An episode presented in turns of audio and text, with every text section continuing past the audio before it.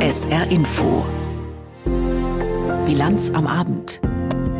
Dazu begrüßt Sie Jochen Marmit. Bis 18 Uhr haben wir unter anderem diese Themen für Sie. Klimaziele der Kommission. Das EU-Parlament debattiert über ehrgeizige Marken.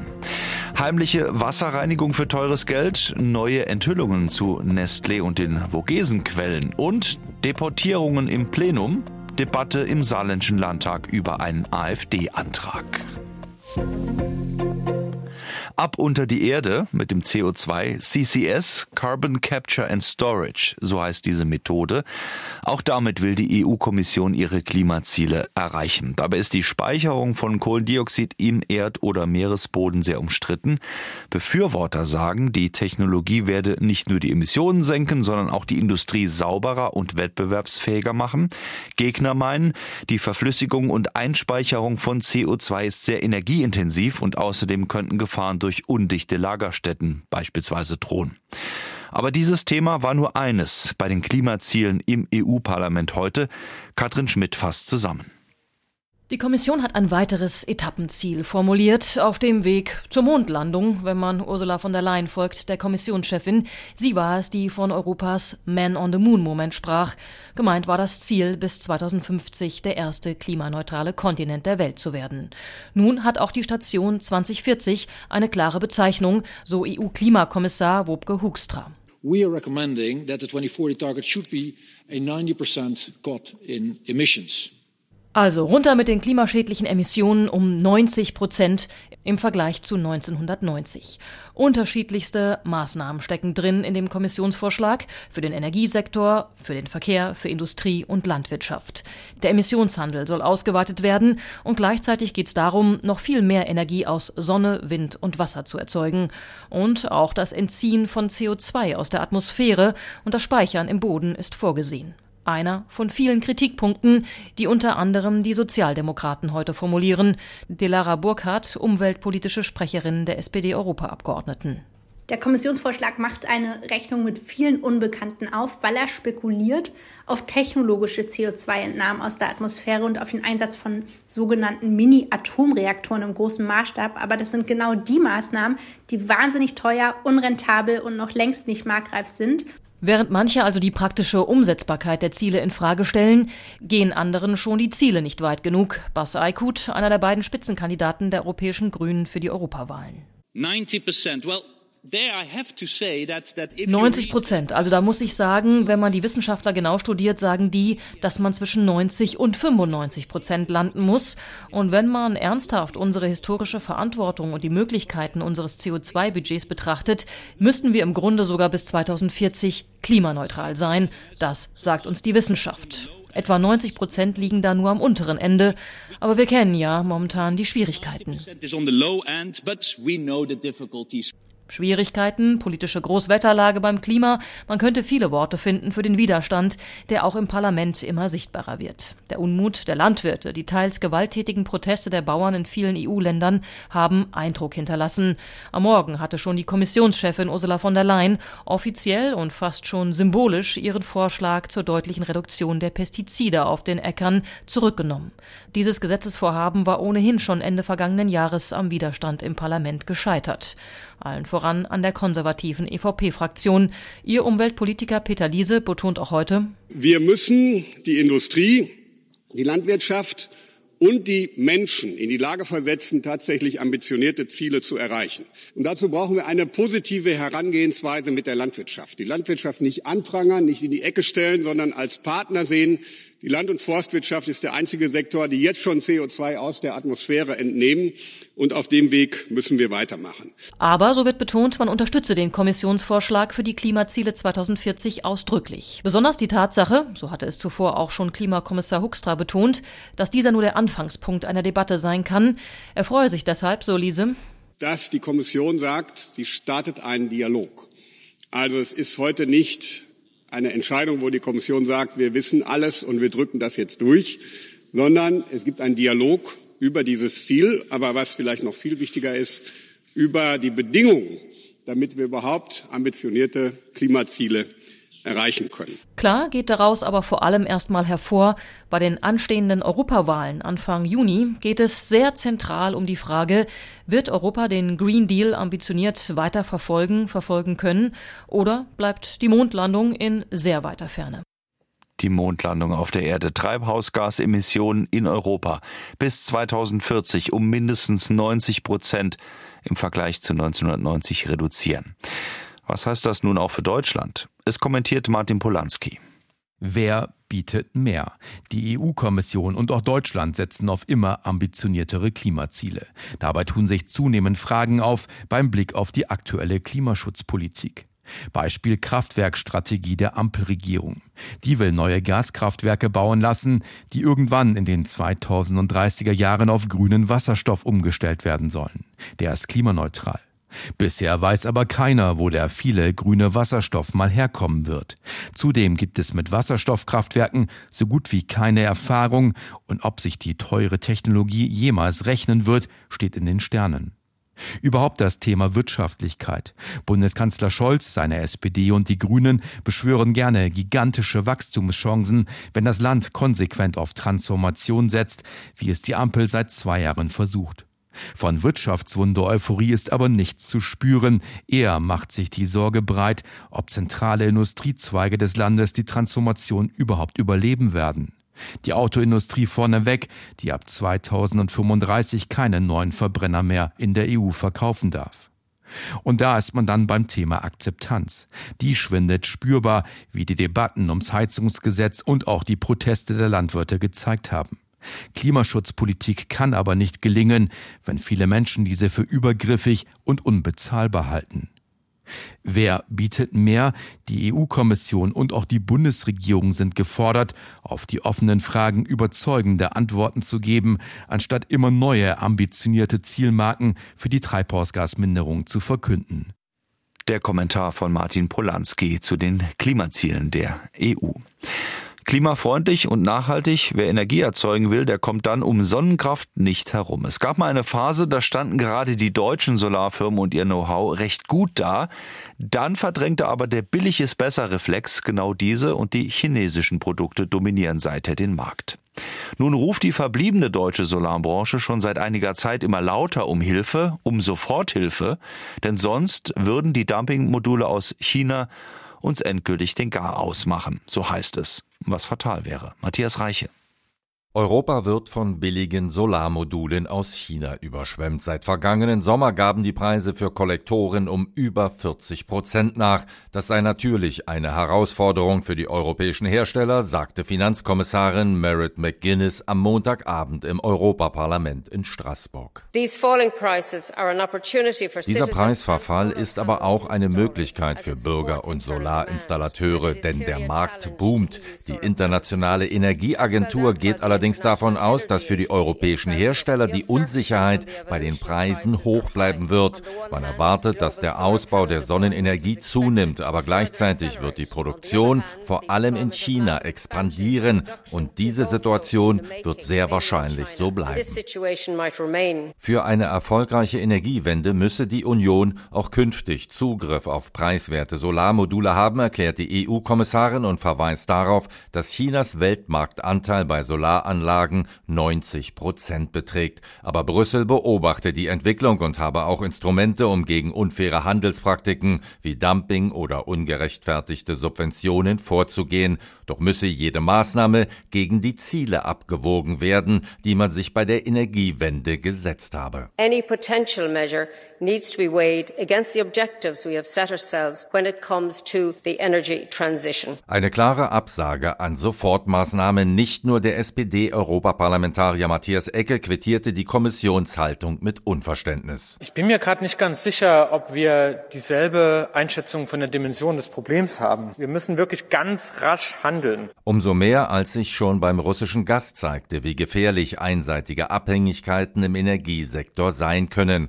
Auch der grünen Europapolitiker Michael Bloss fordert, dass sich die EU-Kommission auf die Seite europäischer Unternehmen stellen müsse. Drei Ideen, was die EU jetzt tun kann. Erstens, wer mit EU-Geldern Solaranlagen finanziert, muss europäische Solaranlagen kaufen. Zweitens, Kaufen Sie den Herstellern die Solaranlagen jetzt ab. Und drittens, starten Sie damit ein neues Programm eine Million europäische Solaranlagen auf eine Million europäischer Schuldächer. Das wären Win-Win-Win-Situationen. Stattdessen aber droht Europa bald ohne eigene Solarindustrie dazustehen. Das Parlament aber will weiter Druck machen und hofft jetzt auf ein schnelles EU-Importverbot für Produkte aus Zwangsarbeit. Dieses gibt es bereits in den USA und hat gemeinsam mit den dort geschaffenen Anreizen für Investitionen im Inland dazu geführt, dass China viele der eigentlich für den amerikanischen Markt vorgesehenen Solarmodule nun mit Kampfpreisen in der EU abzusetzen versucht.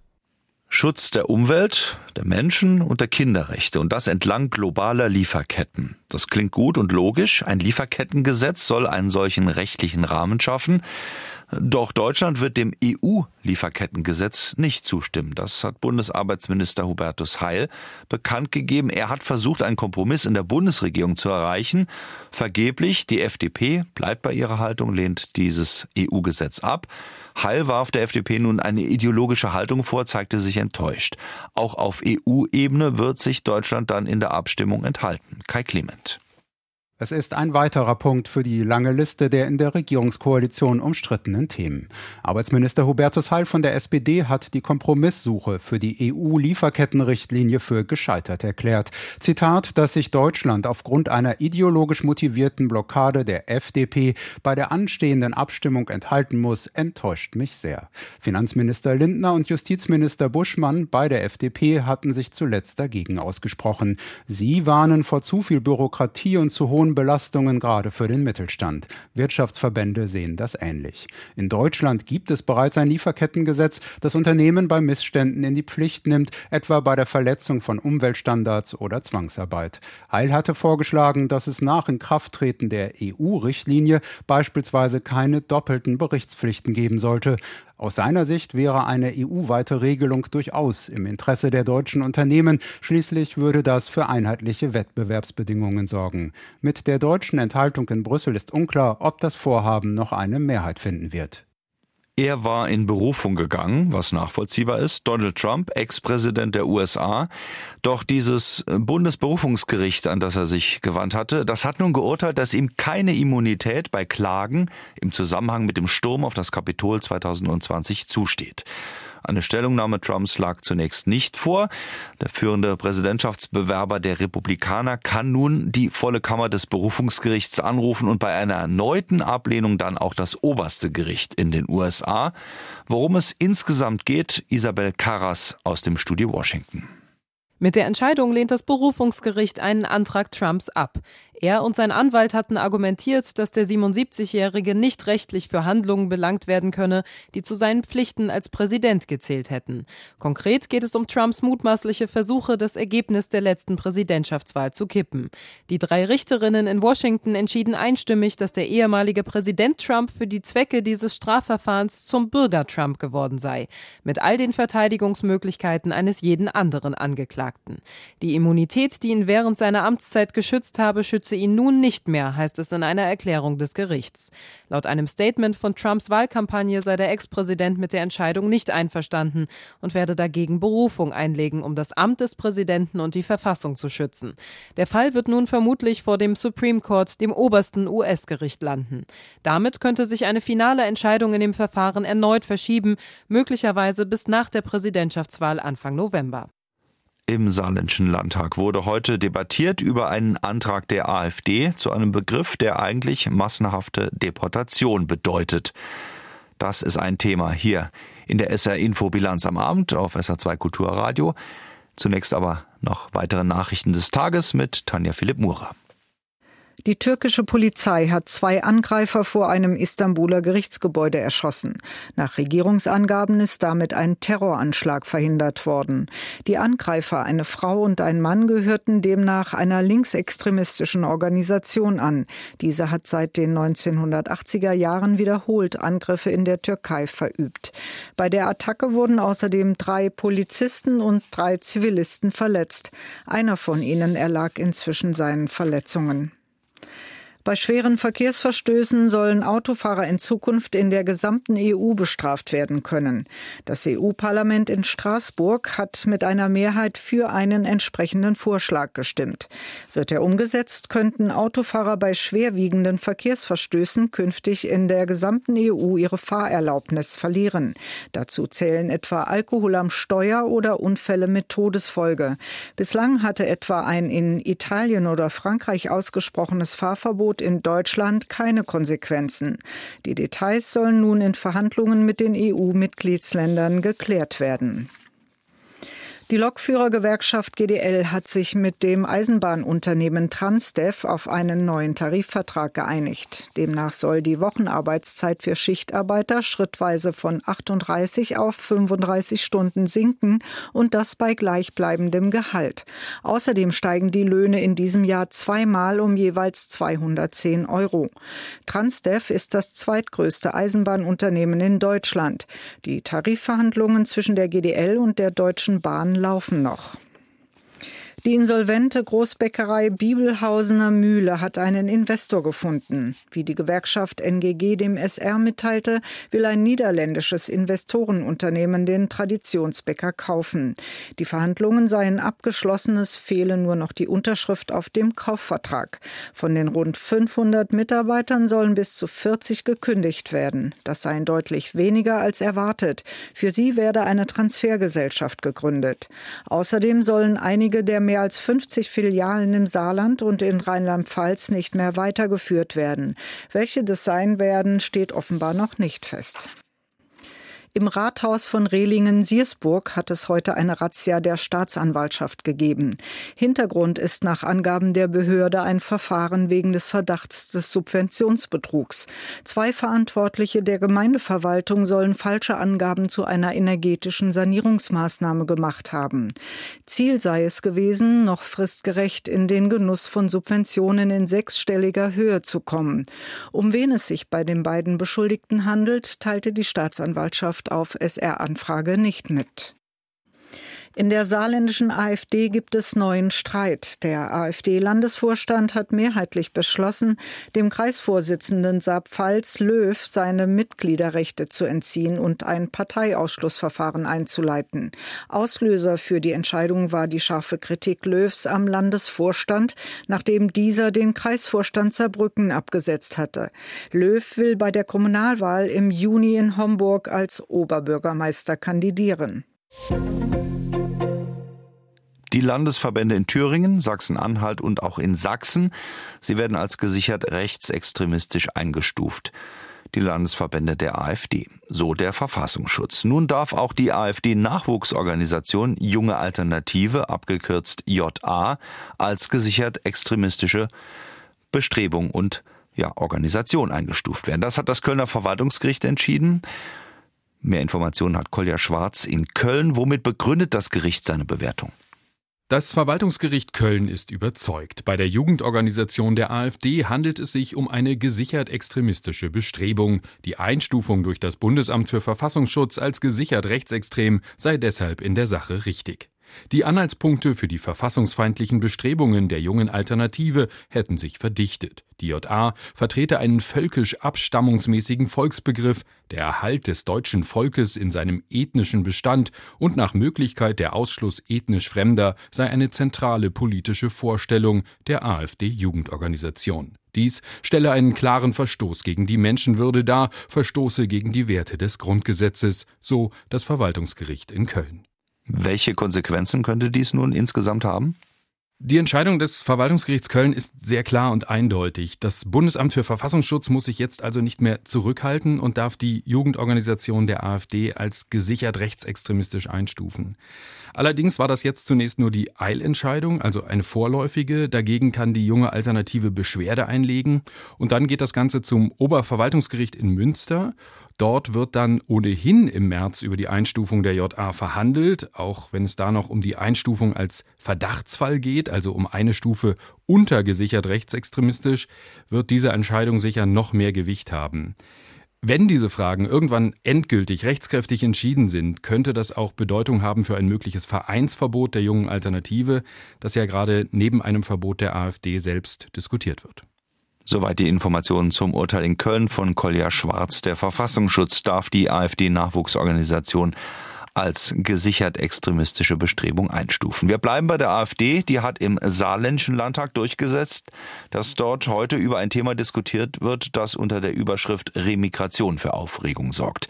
Ein Begriff, der unter Rechtsextremisten für die massenweise Ausweisung von Menschen steht. SPD und CDU-Fraktionen haben den Antrag genutzt, um sich deutlich gegen die AfD und das rechtsextremistische Gedankengut zu positionieren. Florian Mayer fasst zusammen. Remigration und Reintegration starten, Recht durchsetzen und die Heimatländer durch Rückkehrer stärken. Remigration, der Begriff, den Rechtsextremisten nutzen, um die massenweise Vertreibung von Menschen, auch mit deutschem Pass, zu umschreiben.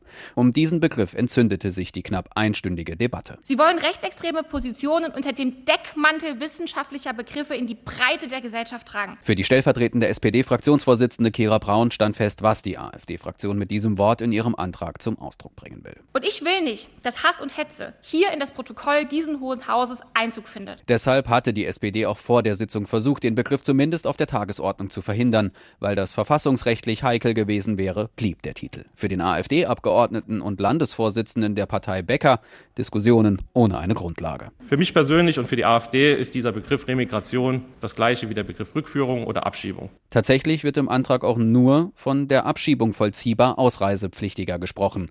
Für die SPD-Fraktion nicht mehr als ein Ablenkungsmanöver. Was meinen Sie eigentlich, wenn Sie von konsequenter Abschiebung von ausländischen Sozialleistungsempfängern sprechen? Was haben Sie dazu zu sagen, dass in den rechtsextremen Zeitschriften, für die Sie Beiträge schreiben, unsere Erinnerungskultur als Schuldkultur bezeichnet wird? Wollte die SPD-Abgeordnete Sevim Kaya Karada wissen und hakte nach. Martin Sellner hat nach dem Treffen in Potsdam gesagt, er wolle drei Gruppen aus Deutschland herausgedrängt sehen. Asylbewerber, Nichtstaatsbürger und sogenannte nicht assimilierte Staatsbürger.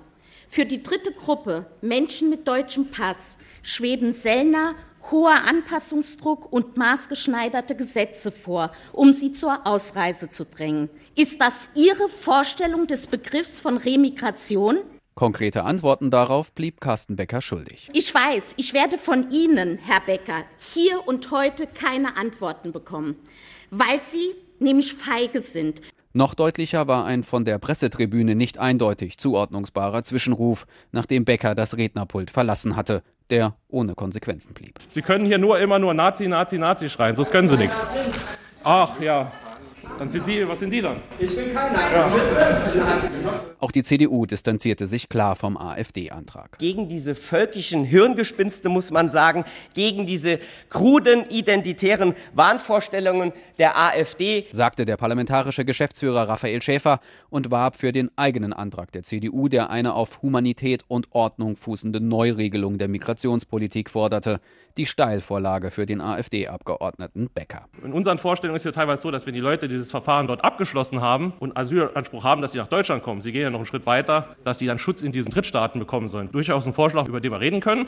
Von daher werden wir dem zustimmen. Am Ende wurde der AfD-Antrag mit den Stimmen von SPD und CDU abgelehnt. Ein Antrag, dessen Inhalt und Titel keine Fraktion außer der AfD im Landtag hören wollte, mit dessen Inhalt und Titel sich am Ende aber vor allem SPD und CDU auseinandersetzen mussten. Florian Mayer berichtete aus dem Landtag in Saarbrücken. Viele Menschen denken ja, Heime für Geflüchtete werden vom Staat betrieben oder von Kommunen, die dort mit Festangestellten oder ehrenamtlichen Helfern die Geflüchteten betreuen. Doch das stimmt nicht. Flüchtlingsheime sind auch ein Millionengeschäft. Vor wenigen Wochen hat ein britischer Konzern mehr als 100 in Deutschland übernommen. Was er sich davon verspricht und was das auch an Befürchtungen hervorruft bei Flüchtlingsinitiativen, Ralf Geißler hat recherchiert. Ein Flüchtlingsheim kann ein gutes Geschäft sein, zumindest für den Betreiber. Zu den großen in Deutschland gehört die Firma European Home Care aus Essen. Seit Jahrzehnten managt sie für den Staat Erstaufnahmeeinrichtungen, Gemeinschafts- oder Notunterkünfte. Im letzten Geschäftsbericht verzeichnete European Home Care 20 Millionen Euro Gewinn. Nun hat ein britischer Konzern den Dienstleister übernommen, die Serco-Gruppe. Der emeritierte Wirtschaftsprofessor Werner Nienhüser hat sich mit ihr beschäftigt. Serco ist ein multinational tätiges Unternehmen, das in dem Geschäftsfeld arbeitet, ehemals staatliche Dienstleistungen zu übernehmen, in allen möglichen Bereichen von Schwimmbädern bis zu militärischen Leistungen, eben auch Sicherheitsdienstleistungen, Gefängnisse werden privat betrieben. Das ist ihr Geschäftsfeld mit 50.000 Beschäftigten in 20 Ländern. Serko selbst betont in einer Pressemitteilung, man wolle mit dem Kauf der deutschen Flüchtlingsheime Marktanteile ausbauen. Man biete den Nutzern hohe Standards und begegne ihnen mit Fürsorge und Respekt. Wörtlich heißt es, weltweit bestehen komplexe und wachsende Anforderungen an Unterstützungsdienste für Einwanderungs- und Asylbewerber und wir können auf eine starke Erfolgsbilanz bei der Bereitstellung hoher Servicestandards zurückblicken. Der sächsische Flüchtlingsrat ist weniger begeistert. Sprecher Osman Us sagt, man finde es generell nicht gut, dass Flüchtlingsunterkünfte von Privatfirmen betrieben werden. Ihnen gehe es vorrangig ums Geld.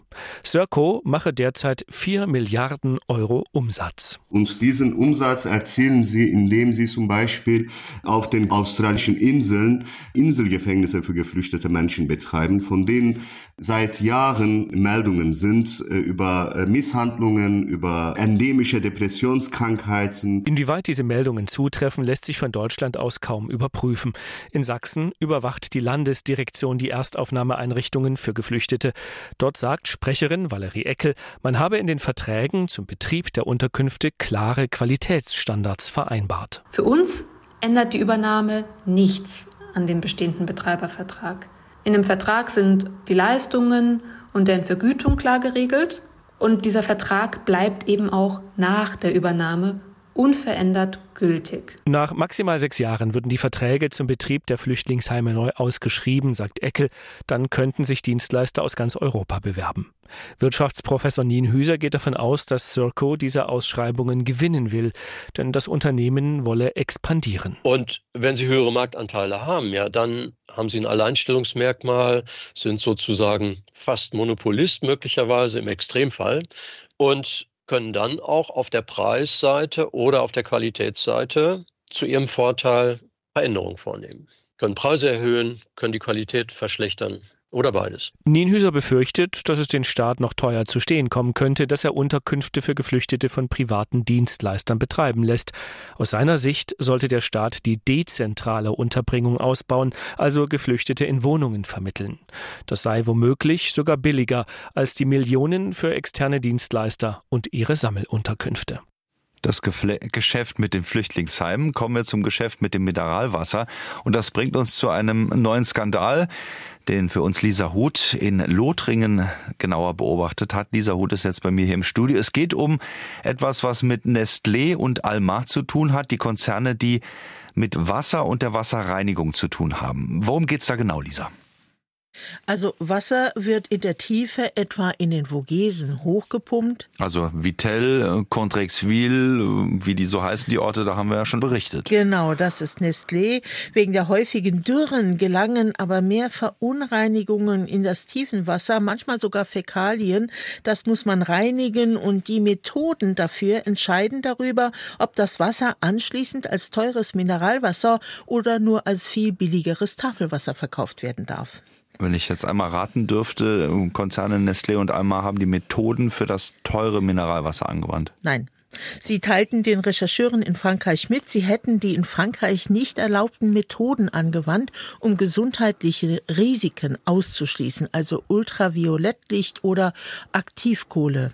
Aktivkohle kann man das auch privat nutzen? Ja, kann man schon, aber in Frankreich ist das für Firmen nicht erlaubt. Es sei denn, man deklariert es und kann das Wasser dann nur noch als Tafelwasser auf den Markt bringen was dann ja einen relativ großen finanziellen Verlust bedeuten würde. Genau, Nestle hat dem SR nun die unerlaubten Reinigungsmethoden bestätigt. Für Bernhard Schmidt vom Kollektiv O88, also 88 in den Vogesen, handelt es sich um einen doppelten Skandal. Er sagte dem SR, die Regierung habe diese Erkenntnisse schon vor Jahren erhalten, zwar eine Untersuchung in Auftrag gegeben, alles aber der Öffentlichkeit verschwiegen und dann die Praktiken so ganz unter der Hand weiter erlaubt. Also nach dem Motto einfach weiter so. Ja, weil es ja gesünder für die Verbraucher ist. Gleichzeitig glauben die Verbraucher nun aber, dass sie pures, reines, gesundes Mineralwasser trinken. Für teures Geld. Darum haben jetzt unter anderem der Verbraucherschutzverein Foodwatch France und die Parlamentsabgeordnete Clémence Guettet von France Insoumise Klage eingereicht wegen bewusster Irreführung. Da stellt sich natürlich die Frage, weil Wasser ja nun mal das Basislebensmittel schlechthin ist, trinken wir das auch?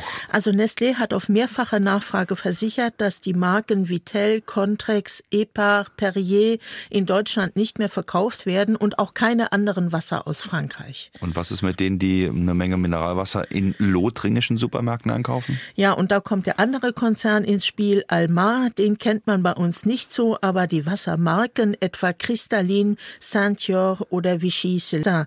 Jedenfalls hat die Staatsanwaltschaft in Epinal bereits jetzt Vorermittlungen aufgenommen. Spannendes Thema. Lisa Huth hat berichtet über Wasserkonzerne, die in Frankreich über Jahre hinweg nicht erlaubte Wasserreinigungsprojekte eingesetzt haben. Bleibt noch der Blick auf den Himmel dicht bewölkt und äh, bei 6 bis 10 Grad eine eher mittelmäßige Nacht zum Mittwoch hin. Dann morgen setzt Regen ein, der auch ohne längere Pause den ganzen Tag anhalten wird. Morgen 8 bis 11 Grad. Soweit SR Info mit der Bilanz am Abend. Am Mikrofon war Jochen Marmit.